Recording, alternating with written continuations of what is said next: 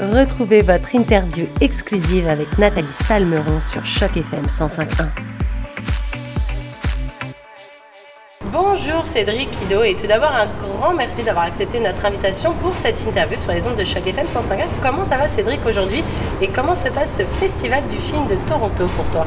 Bah super, aujourd'hui ça va très bien. On a eu les deux projets euh, hier, les deux projets publics qui étaient la première mondiale justement du film euh, La gravité ici à Toronto et puis une seconde projection le soir avec des questions-réponses et qui ça s'est super bien passé. Très content. Bah justement, avant, avant de parler de, ce film, La Gravité, euh, Cédric, est-ce que tu peux te présenter et rappeler un petit peu ton parcours pour les auditeurs de Choc FM qui ne connaissent peut-être pas encore et qui ne connaissent pas forcément tout ton travail? Euh, Alors moi, voilà, je suis Cédric Ido, euh, réalisateur français, réalisateur de La Gravité ici, qui est, sélectionné ici à Toronto en compétition plateforme, plateforme prize. pour faire court sur mon parcours, en fait, j'ai un, je suis je suis à la fois scénariste, acteur et euh, réalisateur et euh, j'ai commencé en tant qu'acteur. Et puis petit à petit, j'en suis arrivé à, écrire mes propres histoires et à les, euh, et à les mettre en scène moi-même. Alors, ton film la, Gravité est actuellement à l'affiche du TIFF, donc le Festival international du film ici à Toronto. c'est un film qui a été tourné en banlieue parisienne. Exact. Euh, on découvre la vie de plusieurs personnages qui vivent une vie de quartier, une vie de cité, comme on aime bien dire euh, chez nous en, France. Euh, mais j'ai l'impression, pour avoir vu le film hier, que on dirait qu'ils sont dans une réalité qui n'est pas exactement la nôtre. notamment, on va parler après de cet alignement de planètes, de cette atmosphère rouge, de toute cette histoire. Mais c'est vrai, est-ce que tu peux nous expliquer comment cette histoire, elle est arrivée dans ta tête et elle est ah, arrivée ah. à finir sur un scénario? En fait, c'est euh, tout bête. Moi, j'ai, euh, voilà, venant de banlieue et en grandi en banlieue, euh, j'ai toujours eu envie justement de, de, raconter quelque chose qui m'était cher justement et, par rapport à cet endroit-là et, qui m'avait nourri. Et je me suis dit, l'angle que je pouvais adopter et le sujet justement que je pouvais choper, ça aurait été c'était de parler justement des gens qui avaient énormément de talent, que j'avais croisé justement euh, dedans et qui en fait dont le talent n'était jamais exploité parce que justement ils n'avaient jamais d'opportunité en fait. Jamais d'opportunité, euh, jamais de, de, possibilité d'être vu, d'être reconnu. Et euh, voilà, et j'avais pas envie de faire un film de banlieue typique, frontal, tomber encore dans des clichés, raconter les mêmes choses. Et moi j'ai beaucoup d'influence de cinéma de genre, justement. Je suis arrivé au cinéma par le cinéma de genre parce que j'aime ça. De cinéma japonais notamment, de cinéma asiatique. Et puis, euh, c'est vrai qu'il y a une grosse tendance, une grosse influence même dans, l'histoire du Exactement, ouais, Et euh, voilà, en poussant et en me disant, voilà, qu'est-ce qui pourrait faire que ce soit quelque chose d'unique, mais d'unique dans le sens qui me ressemble moi, justement, pas refaire un, énième film de, de cité, quoi. Et je me suis dit, voilà, euh, autant assumer ses influences. Et en plus, dans pas mal de films, moi, moi je suis fan de films de Yakuza, des années 60, de, Fukasaku, de toutes ces choses-là. Et en fait, dans ces films-là, je voyais beaucoup de, choses similaires, de, codes en fait, qui étaient propres au Yakuza, que ce soit les, euh, euh, les, guerres de gang, les, les, histoires de drogue et tout ça, et toutes ces choses qui étaient propres à ce que moi je voyais dans mon quartier, justement. Et je me suis dit, pourquoi j'emmènerais pas ça, pourquoi j'assumerais pas ça justement euh, de, ramener ce genre-là dans un cinéma qui, dans une histoire très personnelle justement. Voilà comment est née la gravité et puis aussi euh, d'une autre manière euh, l'utilisation des planètes pour ramener quelque chose de, du, du, ressort de la science-fiction justement. Quoi, tu vois, La science-fiction ou du mystique même, je dirais un petit peu. Parce que euh, euh, donc pour les auditeurs de chaque FM 151 qui vont sûrement aller voir ce film, à un moment donné, on va pas trop trop en dévoiler trop d'histoires. Mais euh, c'est vrai qu'à un moment donné, donc on a cette, cet alignement planétaire, mm, mm, mm. quelque chose qui fait la une de l'actualité, parce qu'on on voit ça en fait dans le film.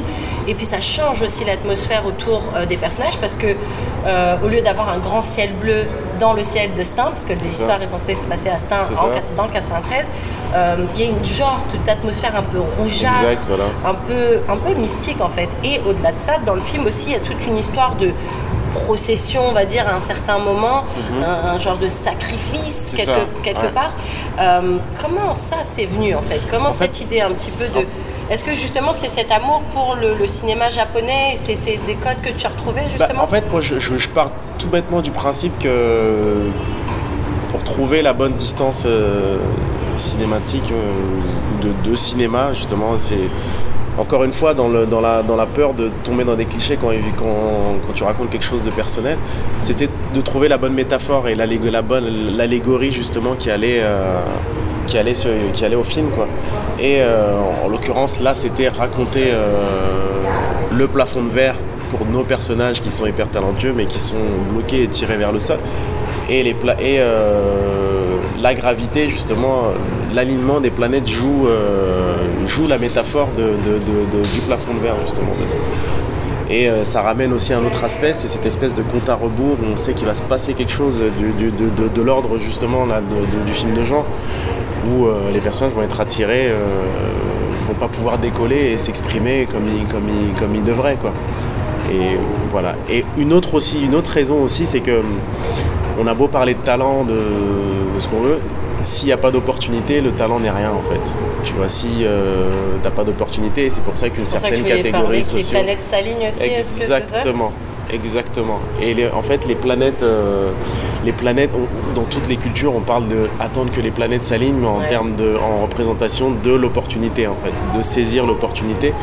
Et euh, les planètes s'alignent pour cette raison. Et c'est pour ça qu'il y a la jeune génération qui, elle, est consciente justement dans le film de saisir cette opportunité, contrairement aux autres qui n'ont pas été euh, capables et qui ont été noyés dans cette espèce de de, de, spirale, de, spirale et par ce plafond de verre qu'ils ont toujours. Et justement, est-ce que dans ce film, tu voulais un petit peu opposer les jeunes générations aux anciennes générations? Parce qu'il y a vraiment ce cliché de on est la jeune génération et on vous fout dehors en fait. Totalement. Et, moi personnellement, pour, parce que comme on en a pu discuter, ça me parle parce que moi aussi j'ai grandi en banlieue parisienne. Et on a ce truc justement de respect des grands euh, qui, qui qui au final sont là depuis tellement longtemps que c'est des meubles en fait. Exactement. Euh, pour euh, la citation de ceux qui reconnaîtront cette phrase, on est des meubles qu'on peut plus déplacer. C'est Sniper 95, je ah, représente euh, mon quartier. voilà, c'est ces personnes-là en fait qui sont ça. Voilà, des, meubles qu'on peut pas déplacer. Et dans ce film, c'est l'inverse. On a l'impression que justement du balai parce que vos méthodes, on n'aimait pas ça et c'est la nouvelle génération. Justement, tu as fait exprès justement de. Ouais, complètement. Mais en, fait, ça dit ça et tu as totalement raison. Et, et, et aussi le fait de se dire nos, euh, moi, je me reconnais un peu dans cette génération de grands frères et tout ça qui a, une responsabilité, mais qui vont jamais. Euh, mais parce qu'ils ont été aussi euh, victimes d'une certaine manière.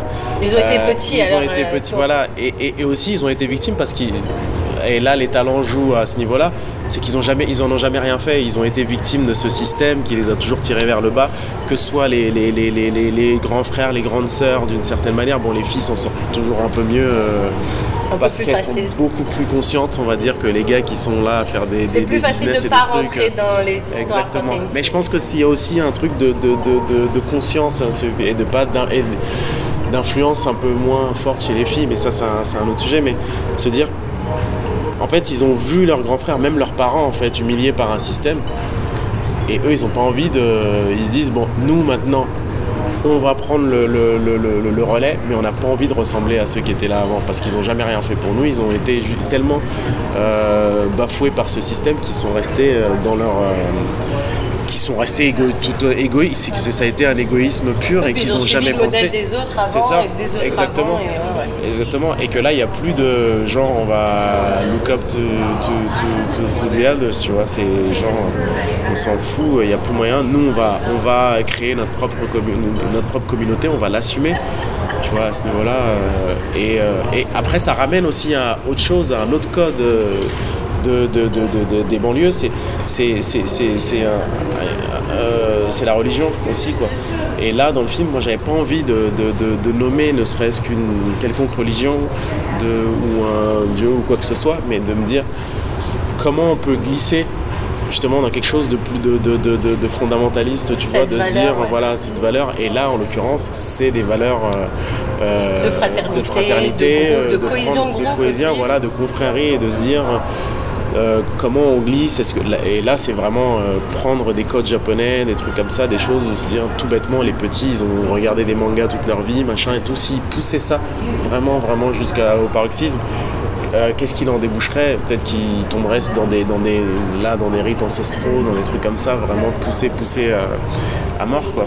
Parce qu'ils n'ont pas envie de, de, reproduire ce qui s'est passé avant. Et, le schéma habituel. Le schéma habituel des grands frères.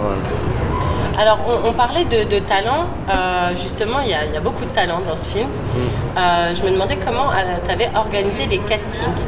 Comment est-ce que les personnages principaux, tu les avais déjà en tête quand tu as écrit l'histoire ou c'est en faisant les castings que tu t'es dit ah bah ce sera toi, ce sera toi et ce sera toi.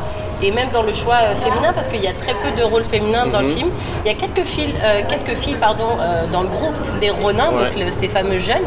Euh, mais en rôle féminin, il n'y a vraiment que, euh, que Avzia, donc, qui est Sabrina dans le film, et puis sa fille, euh, la petite Naya.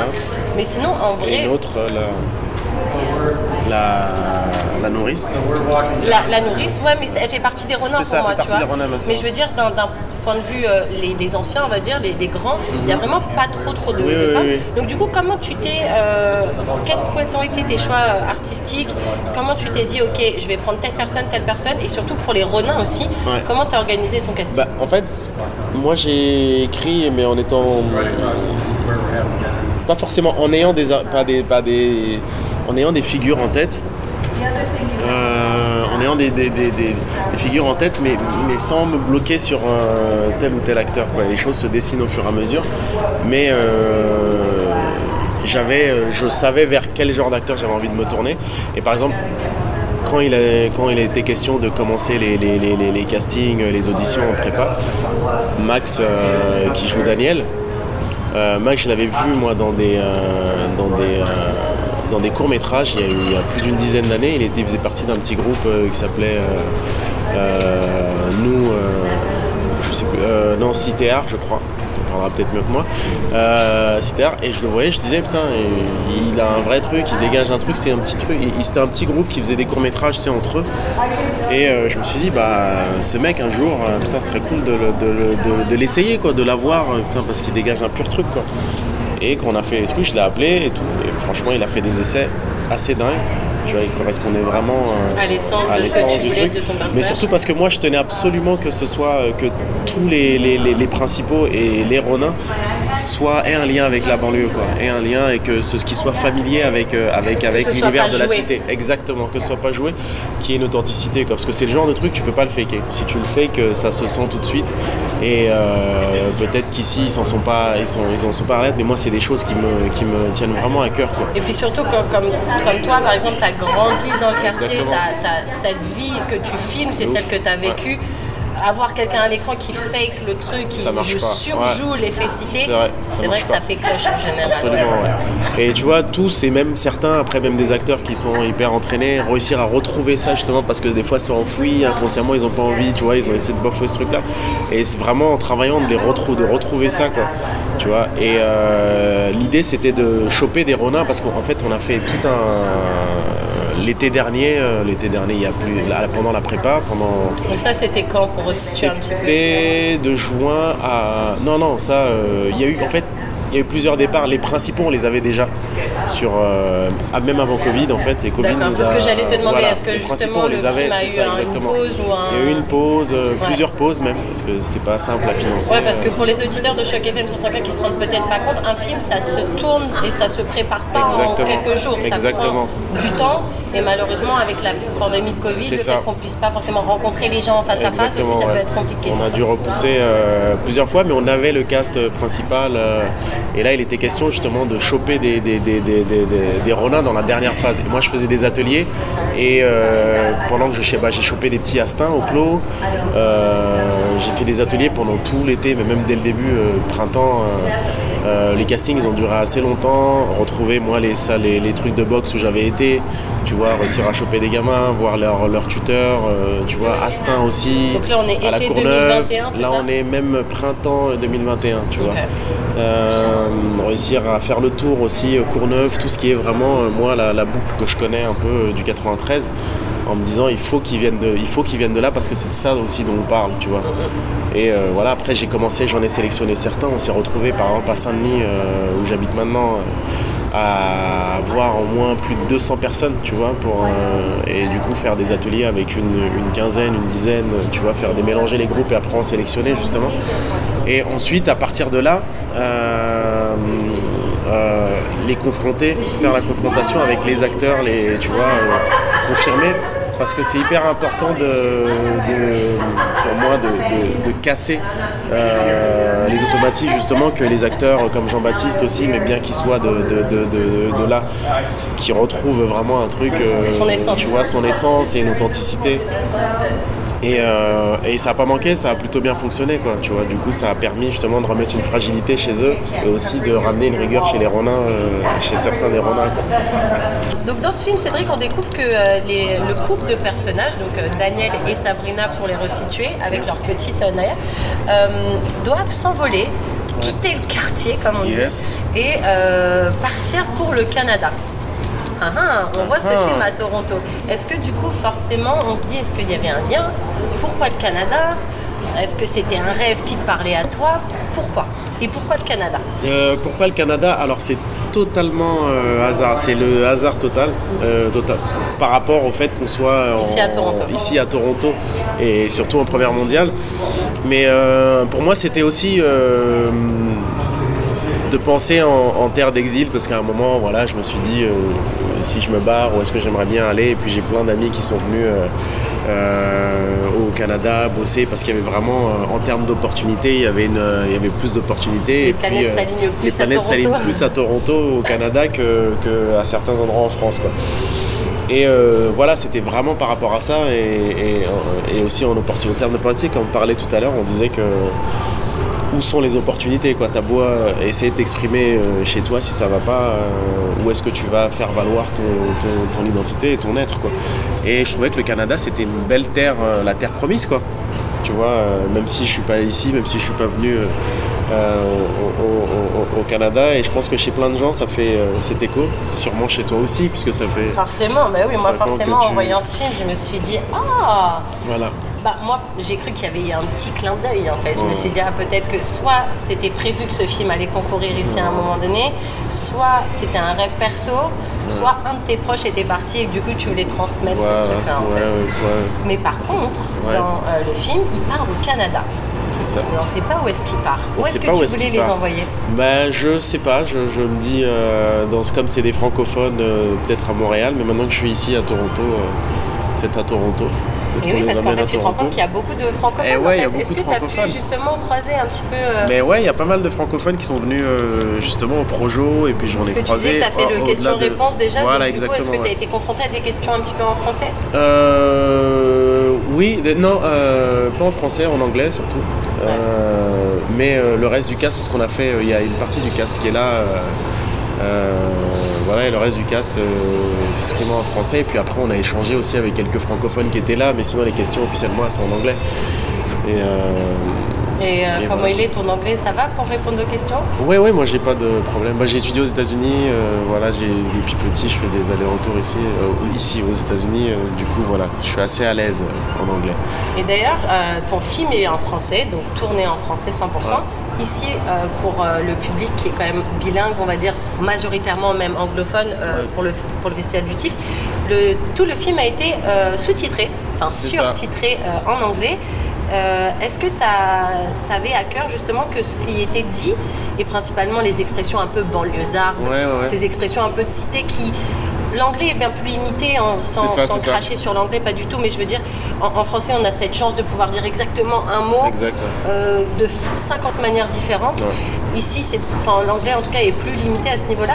Comment, justement, tu as pu gérer euh, l'étendue de tout ce qui a été dit dans le film et traduire ça en anglais et continuer à faire rire les gens. En fait, le traducteur, il est, euh, moi, c'est un, truc dont on avait parlé. Simon, j'ai oublié son famille, mais un super traducteur. D'ailleurs, en plus, qui est, qui qui est euh, avec qui on discutait de trouver la couleur justement, de trouver quel, quel, quel, euh, quel slang il allait utiliser quoi.